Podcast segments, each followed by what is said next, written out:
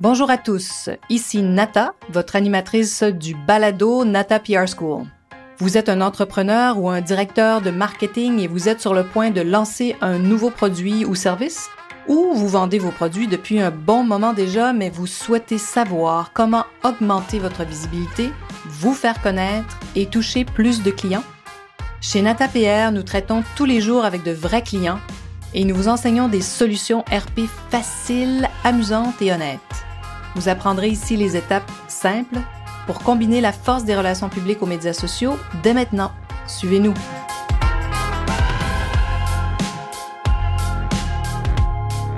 Bonjour et bienvenue à ce 38e épisode du podcast du balado Nata PR School. Aujourd'hui, on continue à explorer les lois des RP et du marketing et j'avais envie de parler de cette règle numéro 3, hein, le succès. On a parlé de l'échec dans un podcast précédent et j'ai pensé que le parler de succès est, je pense, plus intéressant, une loi plus inspirante. Mais attention, il y a quand même des défis aussi à relever lorsqu'une entreprise a beaucoup de succès. Il peut y avoir des dangers qui apparaissent, n'est-ce pas? Et le dictionnaire Larousse nous propose euh, cette définition que j'aime bien. Parce que c'est quoi le succès?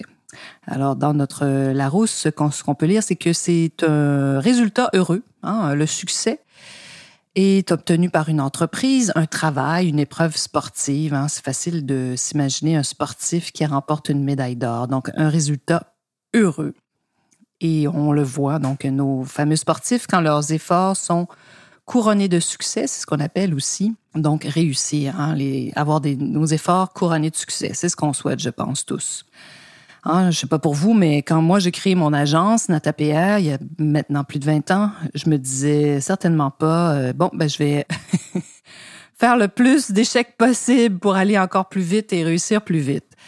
Je pense que, bien sûr, on apprend de ses erreurs euh, en cours de route, mais on a tous envie de réussir bien plus que de d'avoir des échecs. Bien que c'est sûr qu'on en a, en 20 ans, on en a, on en a connu, bien sûr, des choses qui ont marché, d'autres pas. Parce que c'est certain, pour moi, l'objectif ultime d'une entreprise, hein, c'est d'avoir du succès. Ça veut dire quoi? Ben, générer des, des revenus. Surtout pour moi, ça veut dire avoir assez d'argent pour bon payer les, tous nos fournisseurs, avoir des salariés, des gens qui gagnent leur vie en travaillant pour nous. Moi, je suis euh, très fière de ça. Ça me remplit d'une grande fierté. Pour moi, ça fait partie de mon succès.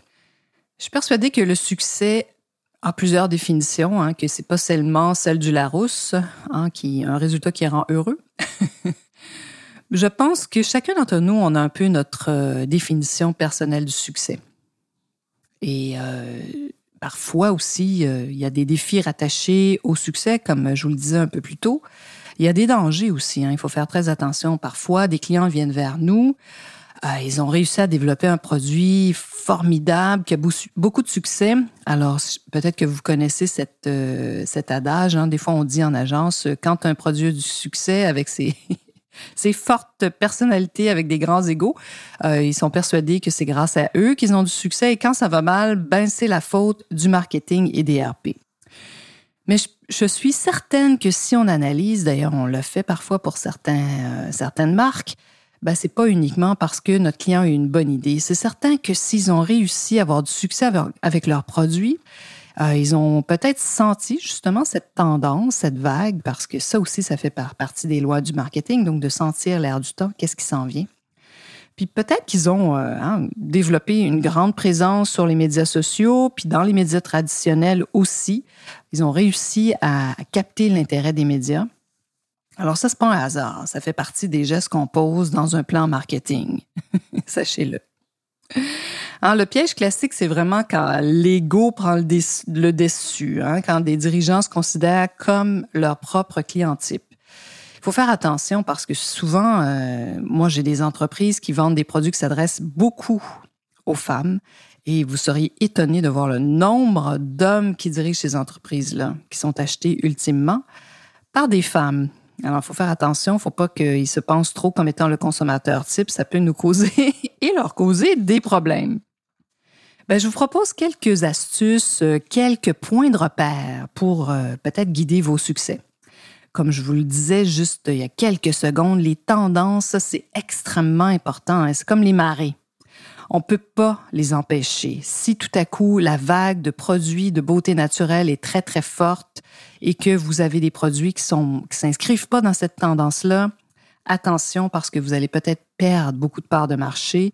Il vous faudrait peut-être recommencer à, regarder vos formulations. Je sais que c'est parfois un énorme travail, mais enfin voir comment cette tendance-là peut euh, s'appliquer à vous, comment vous pouvez vous, au fait, vous intégrer dans ce courant, hein, dans cette marée.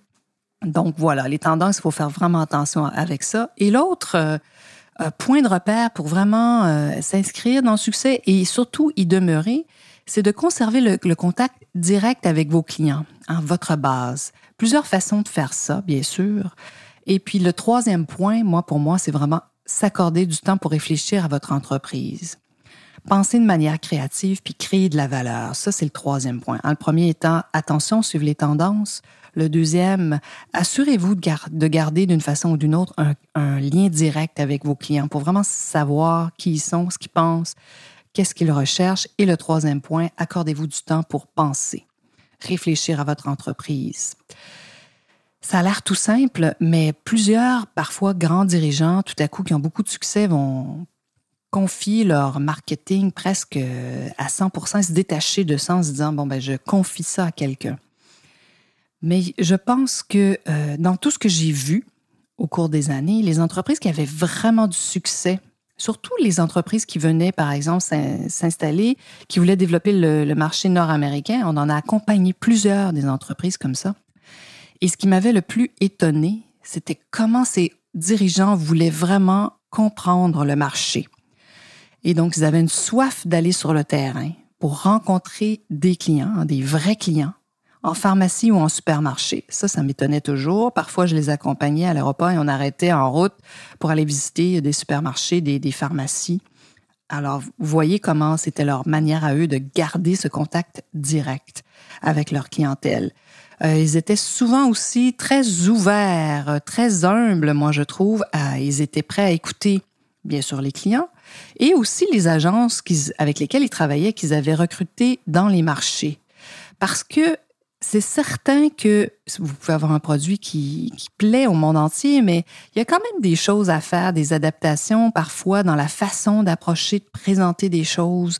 Alors donc, je vous dirais que ça, c'était aussi un autre point. Ils étaient ouverts et prêts à écouter ce que les agences avaient à leur dire. Et bien sûr, d'accepter parfois les, commentaires qui pouvaient être négatifs de leurs clients. Et puis l'autre point aussi, c'était leur volonté de s'adapter. Donc, ils n'avaient pas peur de se dire, moi, je veux entrer dans un marché, qu'est-ce qu'il faut que je change? Parfois, hein, c'est la couleur d'un produit dans un marché. Euh, ça peut être aussi euh, ce qu'on y indique, ce qui est inscrit. Alors, il y a plusieurs façons de faire ça. Donc, attention, il y a, vraiment, comme je disais, des dangers au succès. Alors, euh, il faut enlever son ego du chemin. Je pense que les plus grandes entreprises, les plus grands succès que j'ai vus, c'était ça. Des dirigeants qui avaient euh, ce courage, puis cette humilité d'enlever leur ego du chemin, puis d'écouter ce que les, les experts autour d'eux avaient à dire. Aujourd'hui, tout va tellement vite. Alors, faites attention. Si vous ignorez une tendance, euh, vous pouvez perdre rapidement des parts de marché. Les grands groupes de beauté le constatent souvent euh, parce qu'ils sont maintenant très grands, parfois un peu moins agiles que certaines plus petites marques. Si vous avez envie de regarder des succès qui, ont, qui, sont, qui étaient petits il y a quelques années, les marques comme Tata Harper, Glossier, qui sont en train de devenir énormes, ils ont vraiment saisi des tendances. Entre autres, ils ont été capables de répondre extrêmement rapidement, de manière redoutable aux attentes de clients qui étaient en quête parfois de beauté naturelle, beauté sécuritaire, des choses que peut-être vous avez dans votre discours, mais ils l'ont tellement mis de l'avant. Ils ont été capables d'aller chercher ces clients-là, donc de sentir cette nouvelle tendance. Puis je pense qu'en ce moment, ce constat s'inscrit vraiment aussi pour tout ce qui est vegan. Hein. Donc euh, l'engouement est extrêmement fort. On le voit pas uniquement dans l'agroalimentaire, mais aussi en beauté. Donc attention, suivez cette tendance de près.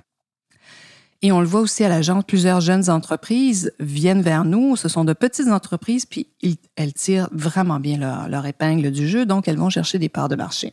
Parce que pourquoi? Ben, Internet permet des développements rapides. Les outils pour se faire connaître sont de moins en moins coûteux et deviennent accessibles au plus grand nombre, et ça, on le sait, c'est le web qui permet ça. On le voit toutes les semaines, hein, il y a de jeunes entreprises vraiment ingénieuses qui combinent les relations publiques aux médias sociaux vraiment d'une façon formidable qui vraiment leur permet d'aller rejoindre des consommateurs qui cherchent les produits qu'ils ont à offrir. Alors, qu'est-ce que vous faites, vous, de votre côté, pour demeurer à l'écoute de vos clients? Est-ce que vous allez dans vos points de vente? Allez-vous sur place? Euh, vous travaillez avec vos équipes de marketing de près? Vous faites des sondages? Hein? Il y a plusieurs façons de rester en contact. J'aimerais vraiment vous entendre là-dessus. N'hésitez pas à, nous contacter. D'ailleurs, merci à tous ceux qui nous contactent de plus en plus. Toutes les semaines, je parle à plusieurs d'entre vous. Euh, c'est un grand plaisir, un grand bonheur de voir ce que vous cherchez et de vous guider aussi, de vous orienter. Parfois, on peut vous aider. Des fois, je vous, j'aurais faire à d'autres aussi, euh, d'autres experts. Alors, n'hésitez pas à nous contacter. Euh, vous allez voir dans les notes, il y, a il y a un lien pour une consultation gratuite ou inscrivez-vous, bien sûr, sur nos listes natapr.com. Alors euh, voilà, j'espère que ce podcast euh, vous a appris quelques informations ou peut-être parfois vous donner des pistes. Hein. Des fois, on oublie des choses. Vous êtes certainement comme moi très occupé à faire beaucoup de choses et de réfléchir pendant quelques minutes au succès, ce que ça veut dire pour vous. Alors donc, quoi faire aussi? Donc, attention à ce qui se passe aux tendances. Restez en contact avec vos clients. Voilà. Alors, j'espère que vous serez là la semaine prochaine. Vous êtes curieux et souhaitez en savoir plus sur comment implanter des stratégies de relations publiques? Rendez-vous sur natapierre.com et inscrivez-vous sur notre liste. Vous recevrez le modèle Natapierre pour créer une campagne RP réussie. Et si vous souhaitez devenir client, contactez-nous à nata.natapierre.com. Nous attendons vos commentaires. À la semaine prochaine!